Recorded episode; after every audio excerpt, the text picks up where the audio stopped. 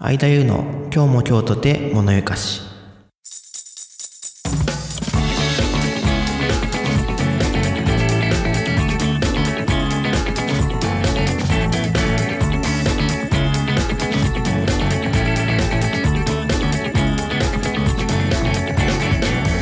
皆さんこんにちは。今日も今日とて物ゆかしパーソナリティの相田優です。物ゆかしはなんとなく心惹かれる好奇心をかきたてられるという意味。この番組は僕相田優が好奇心の赴くままに調査したりおしゃべりしたりして聞いているあなたの好奇心をちょっとだけくすぐっていくそんな番組となっています。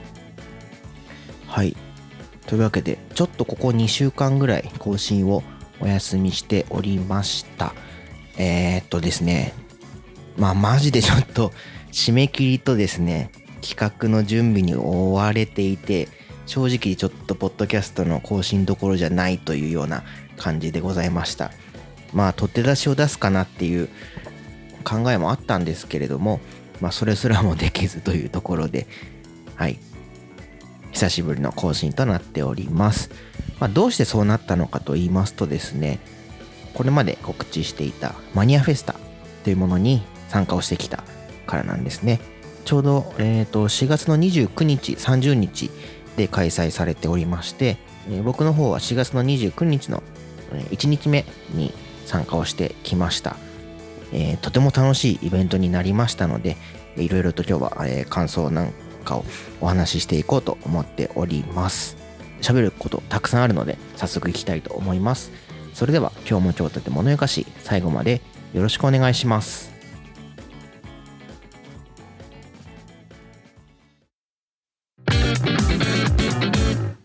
改めまして、相田優でございます。本日お話ししたいのはこちら。マニアな世界はすごかった。初めての即売会体験記でございます。第31回の放送でも参加しますよってことでお話ししていたんですけれども、えー、ついに参加をしてきました。で、一言で言うとですね、もう本当に楽しかったです。マニアフェスタに参加してる方の空気もそうですし、出店者の方の空気もすごく良くて、もっと言うと、ニコニコ超会議の中で、今回マニアフェスタっていうのはイベントとしてあったんですけれども、まあ、もともとニコニコユーザーっていうところもありまして、なんかニコニコ超会議に参加できたっていうのは、すごい感慨深いものがありましたね。さあ、そんなところで、体験記というところでですね、準備のところからいろいろ話をしていこうかなと思っております。まあで、この準備もね、結構大変まあ、ポッドキャスト撮れないぐらいには大変でしたし、まあ、終わった今ですね、結構課題感とかもたくさんあるんですけれども、その辺もですね、話していきたいかなと思っています。ということで、5つに分けて今回はお話をしようかな。その5つというのがですね、準備編、それから当日の朝編、搬入編、運営編、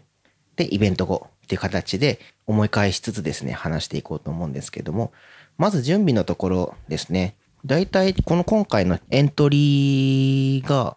えっ、ー、と、1ヶ月か1ヶ月半前ぐらいでした。エントリーの開始のお知らせを見て、でそこから、ま、企画等、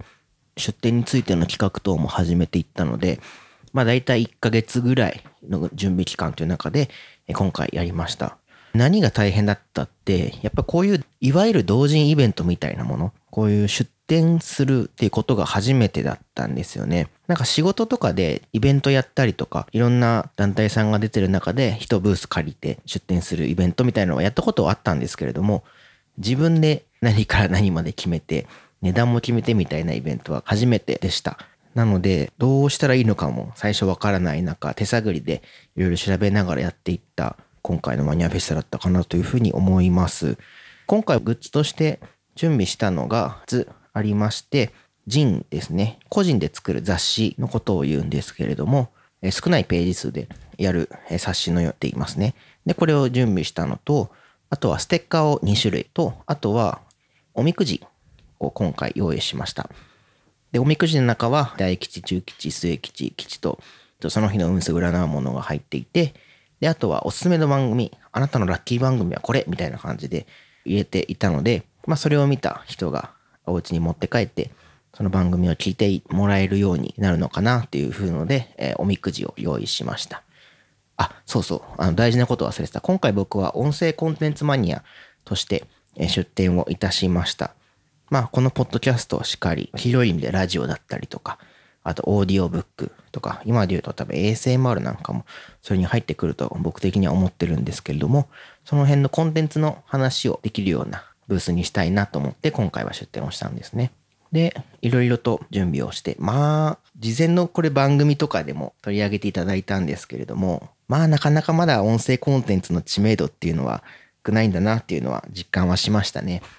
やっぱり紹介をされてもピンとこない方がやっぱり多いのは肌感覚で実感するところでした。でもその分やっぱこういうところで出ていっていろいろと PR したりとかあとは及ばずながらですけど布教したりとかしていくっていうのはいろんな人に、えーと、僕の好きな音声コンテンツを聞いてもらうためにもやってよかったなっていうような活動にはなりました。さあというところでまあいろいろとそうやってグッズを準備して当日を迎えるわけですけれどもまあ何が一番大変だったかっていうのは、まあジンが一番大変でしたかね。まあ今ね、業者さんとかもネットで入稿してそこから印刷までしてくれるっていうところが多いので、物を形にする、綺麗に形にするっていうのは、え、ー、と、できるんですけども、まあそれをのね、納品までの戦いっていうのがやっぱりあるので、そこが大変だったなと思います。まあしかもこの雑誌を作るのも初めてで、まあ、いろんなサイトさんを、あの、参考にさせていただきました。えっ、ー、と、ジンを作ってる方が、だったりとか、あとは以前、マニアフェスタにも出展されてましたけども、カモメと街というブログを書いてる千尋さんという方がいらっしゃいまして、で、その方のジンを以前購入したことがあったので、なんだろうな、ジンの感じ、雰囲気とか、あとはレイアウトとかは結構参考にさせていただいた部分がありました。まあ自分の手元にあるようなこういう雑誌だったり、そういうジンだったりとか、あとはデザイン系のデザイナーさんとかが、えー、とブログとかで書いてらっしゃる方もいらっしゃるので、そういうところを参考にしながら、えー、自分なりに今回、えー、12ページ、表紙、裏表紙合わせて12ページの、まあ短いところにはなるんですけれども、えー、作成をさせていただきました。で、そのジンには Adobe の InDesign というソフトを使用しました。一部イラストレーターも使ったかな、タイトルのところとかには。で、あとは、えー、キャンバ。今回これをきっかけにキャンバプロにアップグレードしましたけれども、いつもサムネとかで お世話になっているキャンバさんにも今回お世話になりまして、まあ、こういうデザイン系のソフトを使いながら、で、今回インデザイン初めて使ったんですけれども、それも調べながらですね、うまく使えたんじゃないかなと思います。うん、意外と初めて作った割には頑張れたかなっていうような 評価にはなりますかね。ちょっとね、ただ字をちっちゃくしすぎたので、ページ数もっと増えてもよかったから、もうちょっと見やすいのにはできたかなというのは反省点ではあるんですけれども、まあ一応の完成は迎えましたというところでした。で、あとは、えっ、ー、と、ステッカーですね。ステッカー2種類今回作りまして、with voice って書いてあるものと、with podcast っていう、ポッドキャストとともにみたいな感じでイメージして作りました。で、これはキャンバーの方で、まあ、フォントとかを使いながら自分なりにいいんじゃないかなと思ったものを作ったっていうような感じですね。あとは、おみくじ。今回は音みくじという形で作らせてもらったんですけれども、これは結構作るの楽しかったですね。一番手間がかかった ところではあるんですけれども、結局120種類を2部ずつ印刷して、それを切って折って、箱に入れてっていうような作業をしたので、折るのが一番手間かかったかなっていう感じですけれども、かなりバリエーションは持ってできたかなと思います。で、その120種類も一個一個、ラジオ番組だったり、ポッドキャスト番組だったり、あとインターネットラジオのアプリから聞ける番組だったりとか、いろいろと用意も自分の中でできたので、全部聞けてるかっていうと、正直聞けてなかった番組も入れたりはしたんですけども、まあ、ある程度1回は聞いたことあるようなところは、まあ6割、7割ぐらいかなっていうところですね。それでもちょっと聞けてないなっていう番組でも、これは絶対面白いだろうってところは入れたつもりなので、まああの、もし当日弾いていただいた方はお楽しみいただけたんじゃないかなと思います。その QR コードもね、おみくじにつけたので、お家に帰って聞いてもらえたらいいなぁなんていうのは思いました。で、おみくじに関しては普通にあのプリンターで印刷して、あの紙で切ってってやったんですけど、ステッカーとジンについては、ラクスルさん、チラシとかを印刷するので、皆さんもしかしたら知ってる方もいらっしゃるかもしれないんですけど、ラクスルのサイトで入稿を、ステッカーとジンと両方しました。まあ、ラクスルのいいところは、結構直前まで、本当に1営業日ぐらいの感覚で、直前までやってもらえるので、今回もう本当に入稿がギリギリになってしまったので、えっ、ー、と、本当にありがたかったなって思います。すぐに入稿して、印刷して、で、すぐ来てっていうような形でしたね。あとは、今回番組のチラシも作ってったんですよ。で、番組のチラシはですね、これも一緒にラックスルで頼んじゃおうかなと思ったんですけど、結構思いつきで作ったところもあったので、アクセアっていう、まあチラシとか、あとはフライヤー関係を結構即日でやってくれるようなお店があるんですね。そこでえっ、ー、と、セルフコピーできる制度がありまして、と結局そこでやりました。普通に、あの、吸ってもらうのもちょっと時間かかりそうだったので、この時期なんかやっぱゴールデンウィーク前で結構混んでたっていうのもあるかもしれないんですけども、ちょっと時間かかりそうだったので、結局、まあ、セルフコピーって形で、あの、コンビニで吸ってもらうとそんなに変わんないんですけども、でも、えっ、ー、と、スピード結構速かったので、一瞬で印刷をしてもらいました。まあ、それも、うん、できたのは良かったかな。フリースペースもあったりして、そこにチラシを置けたので、たくさん、コンビニとかだと100部とかってなんか気が引けてしまうんですけれども、やっぱそういう専門のところでやると良かったかなと思いました。で、グッズについてはこんなところで、まあ、あとは、えー、当日迎えるにあたってやっぱりディスプレイするのに、やっぱ平積みだと見づらいっていうのもあったりして、あとは、ね、お釣りとかの準備もあったりするので、そういう重機の買い出しも、えっ、ー、と、行ってきました。3日前ぐらいにお休みがちょうどあったので、そこで買い揃えて。まあ、だいたい100均で揃いましたね。もう結構いろいろあるんですね。2件ぐらいはしごしまして、そこでもう全部揃っちゃったような感じでした。意外と、なんだろうな、木の立てかけるディスプレイするものとか、あとはクリップで下に金の立方体ものがついて、そこからニョキッと飲めて、上、先にクリップがついてて、それで、えっ、と、値札をそこで出したりとか、あとはメニュー表みたいな感じで T 字の、えクリアの、えー、置けるものを置いたりとか、割とすぐ用意できたかなと思いました。結構大事ですね、ああいうのも。もうちょっと、今回スペースそんな広くなかったので、うん、何かまた買い足すときも100均とか見ながらですね、えー、結構できるなと思いました。うん、いい時代になりましたね。まあ、今回、もともとの企画としてやったのはこれぐらいなんですけれども、まあ、あと2つボツにしちゃったんですけど、やりたかった企画もありまして、あの、オリジナルの T シャツを作りたかったんですよね。で、ちょっと今回は納期の都合だったり、スケジュールの都合で断念したんですけれども、まあ自分だけでも PR で自分の番組のグッズを着るっていうのはやってみたかったので、T シャツ着たいなと思ったんですけど、結局断念したので、どんぐり FM のどんぐり T シャツを、えー、着ていきました。他にも、レプリカント FM さんの乗る練習のバンダナをマットにさせてもらったりとか、あと、喋れ学園祭のストップウォッチをつけてたりとかって番組グッズは身にまとってったんですけれども、まあ、えっ、ー、と、展示でそういうアイデアになったからよかったかなと思いました。あともう一個企画として用意していたのは、ポッドキャスト体験ということで、3分間の番組を作りますよっていうのを、本当はやろうと思っていました。こちらがパーソナリティになるもよし、自分の好きなの喋るのもよし、こちらがインタビューするもよしみたいな形で番組を作って、それをなんか QR コードかなんかで印刷するなり、URL で送るなりっていう形で番組作りを体験してもらおうかなっていうふうに思ったんですけれども、まあ、引きがなかなかないかなっていうのと、あと、この状況でやっぱり感染対策がかなり大変だと思ったんですよね。マイクの飛沫対策とか結構難しいなっていうのも思ってたので、まあそこはちょっと断念をしました。またいつかね、そういうこともできたらいいかなっていうふうには思っています。ちょっと喋りすぎちゃってますね。さあ、準備はこんなに大変になってました。っていうところで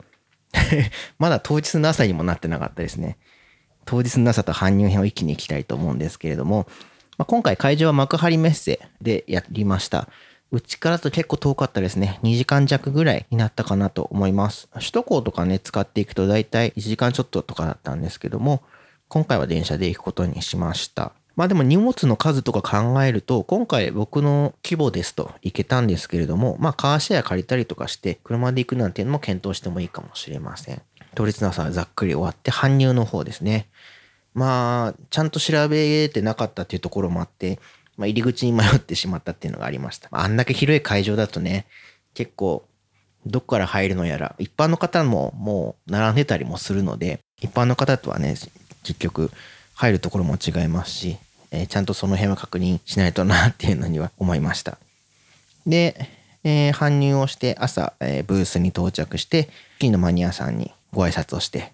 えさあ準備だっていうところですね。過去の画像から見てもそうなんですけども、マニアフェスタって出店者の間の距離がなんか精神的にも物理的にも近いなっていうのは感じてまして、まあその証拠にやっぱりおはようございますってこう挨拶してったら、準備もね、お忙しい中だと思うんですけども、あの名刺交換してくださったりとか、こういう活動してるんですみたいなちょっとした話もできたので、まあこれで結構かなりやりやすくなったなっていうのは思いました。やっぱお隣さんに挨拶するって大事だなっていうふうに思いました。ね、他のマニアの方も結構、うん、いろんな工夫を凝らしたディスプレイをしていて、すごいなと思いながら見てたんですけども、やっぱあの自分もそうだったんですけど、なんとなく設営のイメージをつけてから行くのがいいのかなというふうに思いました。まあ会場まで1時間ぐらいあったので結構ゆったりと準備をすることはできたんですけれどもまあある程度ね時間の節約とかするためにも大体のイメージはつけていくのがいいかなと思いました。周り見渡すとまあ、スタンド使ってる人が多くて、格子状のラックを持ってたりとか、あとはもう斜めにこうディスプレイスタンドを持ってたりとかっていうので、結構見やすいディスプレイも多くて勉強になりましたね。金とはいえ、うちも木製のスタンド持ってって正解だったなと思います。まあ、こういうね、なかなかちょっとした違う視点からもマニアフェスタ楽しめるのかなと思います。さあ、準備も済んで、だいたい10時頃から会場っていう形で始まりました。オープン直後はですね、人もポツポツという感じでした。割と他のね、ブースに出入りしてたりとか、あとは会場の中でも結構奥の方にあったので、まあ人が回りきるのに時間かかるかなっていうところがあったかなと思います。なかなかニコニコ超会議って幕張メッセの会場11ホール分ぐらいあるんですけど、それ全部使ってやってたので、相当な大規模ですよね、やっぱり。なかなか人の周りもちょっと時間がかかるかなっていうような感じでした。まあ、その分お昼から午後にかけて12時から3時4時ぐらいかな？4時半ぐらいまでにかけて結構人はやっぱり出入りしていた印象はありました。まあ、これちょっと1日目の状況なので、深めの30日はちょっとまたね、違ったかもしれないですけれども、もしかしたら。まあ、午後ちょっと雨降ってたんでね、それももしかしたらあるかなっていう形です。で、今回、お釣りの方も、もし行かれる方は用意した方がいいかなと思うんですけども、個人的には過剰なまでに持ってったかなっていう形です。合計3万円分、100円玉が100枚、500円玉が20枚、1000円札が10枚という形で分けて持っていきました。僕の今回のやつが、えー、ステッカーが300円、ジンが500円という形で、おみくじが1回100円か、だったので、まあ、これだけあればもう十分すぎるほどかなと思いました。100円玉もう半分に減らしてもいいかなってぐらいでしたね。しかも1000円札の方もそんなに出なかったんですけど、1回1万円の方がいらっしゃったので、ちょっと危なかったなって感じでしたね。あの、最初の朝に来なければ、まあ大丈夫かなってところですけど、まああって困ることはないかなと思いました。で、えー、肝心のグッズの方なんですけども、音みくじの受けが案外良かったですね。結構話のフックにも使えたんですよ。今日の運勢とあなたへのラッキー番組を占います。いかがでしょう？みたいな形で言えたので、で、しかも、もともと音声コンテンツ、ラジオが好きだったり、ポッドキャストが好きって方にも出会いの機会を提供できるので、まあ次もこれは使っていきたいかなと思いました。意外とやっぱりお話しする中でもなかなか新しい番組に出会えないんですよって方は何名かいらっしゃったので、用意してよかったなと思いました。で、えー、ジンの方はですね、見本置いといたのが良かったなって結構思いましたね。少なくとも見てもらって、そこから購入につながるケースって実はそんなに多くないんですけども、見ておいてありがとうございますみたいな形で、去っていかれる方もいらっしゃるんですけども、まあでも少なくとも見てから判断してもらうっていうのは、あありだなっていうのは思いました。見本本は見本本で、また別のところで出店者さん全員が置いてあるところがあったので、そこにも置かせていただいて、かつ、えー、自分のブースの前にも1部か2部ぐらい置いていました。ジンは思ったよりは出たなと思いました。思ったよりも出たし、思ったよりも売れなかったっていうのは両方正直あるんですけども、でも少なくとも2桁は出たっていうところで、あの、ホットムデオナでおろし出していってあります。まあもう少し字は大きくしてもよかったなっていうのはさっきも言いましたけれども、一番最初に来られた方で、実はあの、一番最初の章が、ちょっと矛盾してないかいっていうのを、そんなにあの、正直に言われたわけではないんですけども、あの、ここどうなのみたいな感じで聞かれたことがあったので、うっとなりました。やっぱ、うーん、他の人に構成してもらうのも大事なのかなっていうのはちょっと考えましたね。一人でやっている分、そういうとこのチェックは少し甘くはなるかなとは思うので、まあ、それはちょっと反省点としてまた今後作成するときに活かしたいなと思ってます。あともう一つ持ってったのがステッカーなんですけれども、今回ね、ステッカーが1万円も出なかったんですよ。いやー、これはショック。あのー、一応、並びとしては右から音みくじ、ステッカー、ジンっていう形でディスプレイしまして、音みくじとジンの方は、まあまあ、それなりにつかみがあったんですよ。なんですけど、真ん中のステッカーはあまり刺さらないような感じで、まあディスプレイが悪かったのか、まあそういうところは求められてないのか、デザインがダサいのか っていうところで、まあいろいろと検証する余地はあるんですけれども、まあちょっとせっかくね、いっぱい作ったので、今後どっかで配り歩くなり しようかなとは思っていますが、なかなかちょっとそこに興味を持たれる方がいなかったっていうのは発見でありショックでもありっていうようなところですね。あと、えー、ディスプレイのところではですね、iPad でキーノートで作った製品紹介を無限ループして表示をさせていました。プレゼンテーションの機能を使ってスライドショーを何秒間か間隔でずっと回していくっていうようなものを作ったんですけど、あれは結構良かったなって思いました。見てくれる方も結構多くて、まあ話しながらも、あの、一緒にいる二人組で来た時に、一人の人と話してる時に、もう一人の人がちょっとこの iPad 注目してたりとかっていうケースもあったので、結構良かったなって思いました。で、バッテリーも1日余裕で持ったので100%からまあ50、45%ぐらいまでまあ減りましたけども、それでもまだ1日は普通に余裕で持ったので、またこれは今後も使えそうかなと思います。今回、まあ出展して嬉しかったところで言うと、今回ラジオ好きな人からの食いつきがかなり良かったのが嬉しかったなっていう思いました。こう、ジンを見ながらとか、おみくじ引きながらとか、いろいろと話をさせていただいたんですけれども、いや僕もラジオ好きなんで、あの、ラジオとか聞かれるんですかって聞いたときに、あ、結構聞きますって方が何名かいらっしゃって、で、その方とグッズを買われなかった方もね、正直いらっしゃるんですけども、でもああいうところってグッズを買ってもらうだけが全てじゃなくて、やっぱりそういう自分の好きなジャンルについて興味を持っている方との交流ができるっていうのが一番いいところかなって思うので、まあグッズ正直そのためのアイテムでしかないかなとは思うんですよ。で、そんな中で、僕もラジオよく聞くんですとか、ポッドキャスト興味あるんですとか、やってますって方も1、2名いらっしゃいましたし、で、そういう方々と交流できたっていうのはかなり嬉しかったなと思いました。で、逆にそのポッドキャスト好きな人からご提案もいただいたりして、やっぱりこれを聞いてる方は、あの、共感される方もいらっしゃると思うんですけども、新しい番組に出会うのって難しいじゃないですか。僕もすごい日々、あの、それは供養しているところなので、で、番組のこう一覧みたいなのがあると、嬉しいな、みたいなことはいただいたので、いやそうですよね、っていうことは その中で話してはいたんですけれども。だからそれが、まあ、番組もたくさんあるし、掲載数も膨大になるので、なかなか難しいですけれども、まあ、どこまでできるかわからないけど、ちょっと作ってみようかな、やってみようかなっていうのは思いました。まあ、それを自分なりに、まあ、小規模の自分のおすすめ番組という形で作ったのが今回の、えー、ジンの中に入れてあるといえば入れてあるんですけれども、もっとたくさんね、番組数が載ってるのも作ってもいいのかななんていうのは思いました。あとは普段あんまり聞かないって方もやっぱり結構いらっしゃって、でそういう方にはこういうおみくじみたいなものは、じゃあ1回100円だし、まあこういうとこ来たしっていうのもあって、弾いてもらってたんですよね。で、こういう番組ありますよなんて紹介もその都度していたので、とこれきっかけに聞いてみようかななんて思った人がその中で一人でもいれば、まあいいのかなっていう出会いの機会を提供できたっていうのは良かったかなと思いました。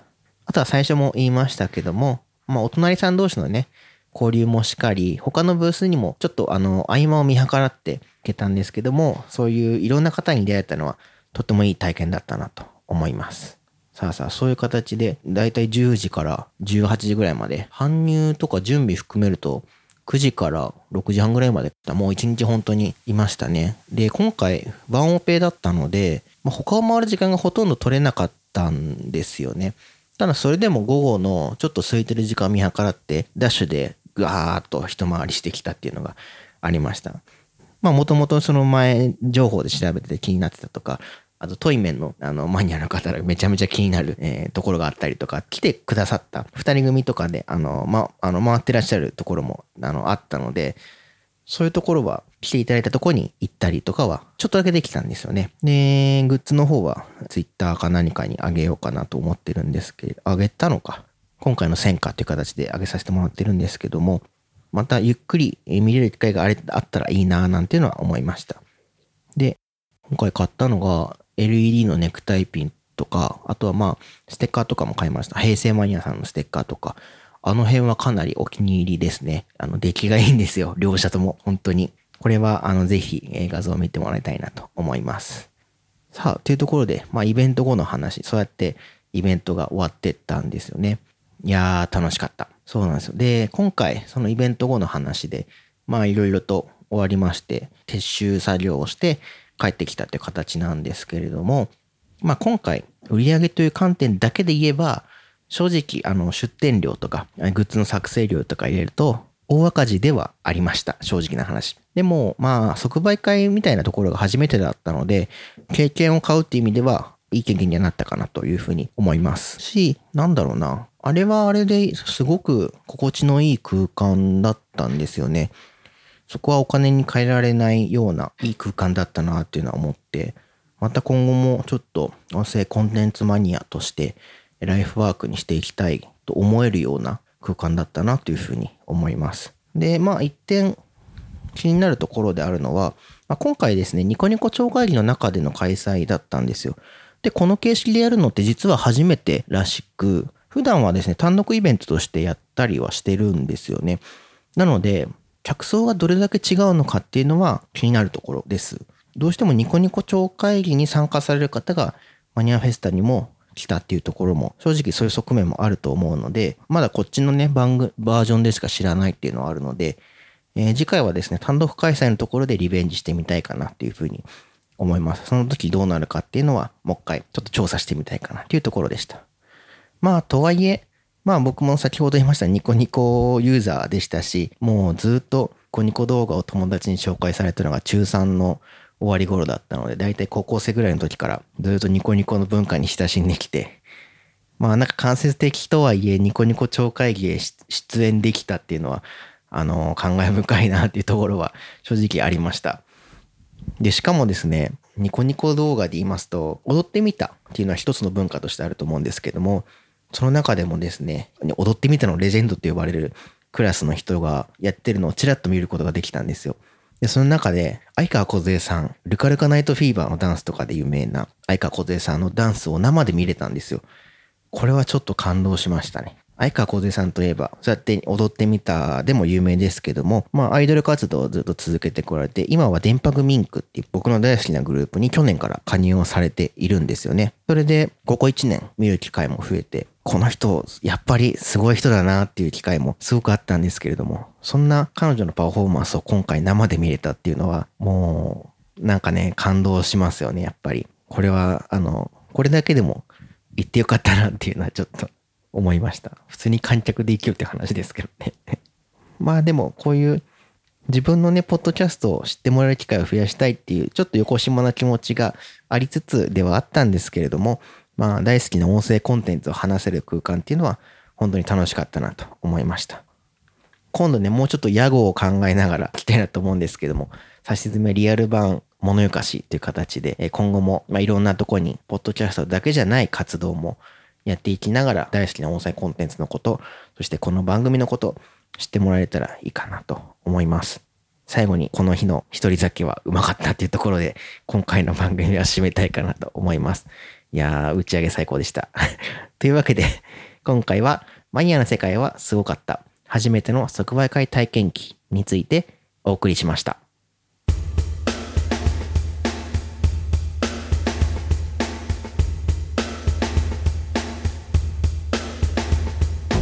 お送りしてきました間優の今日も今日とてものやかしそろそろお別れのお時間です感想フィードバックは Twitter でハッシュタグシャープ今やかをつけてぜひつぶやいてください今やかの綴りは imayuka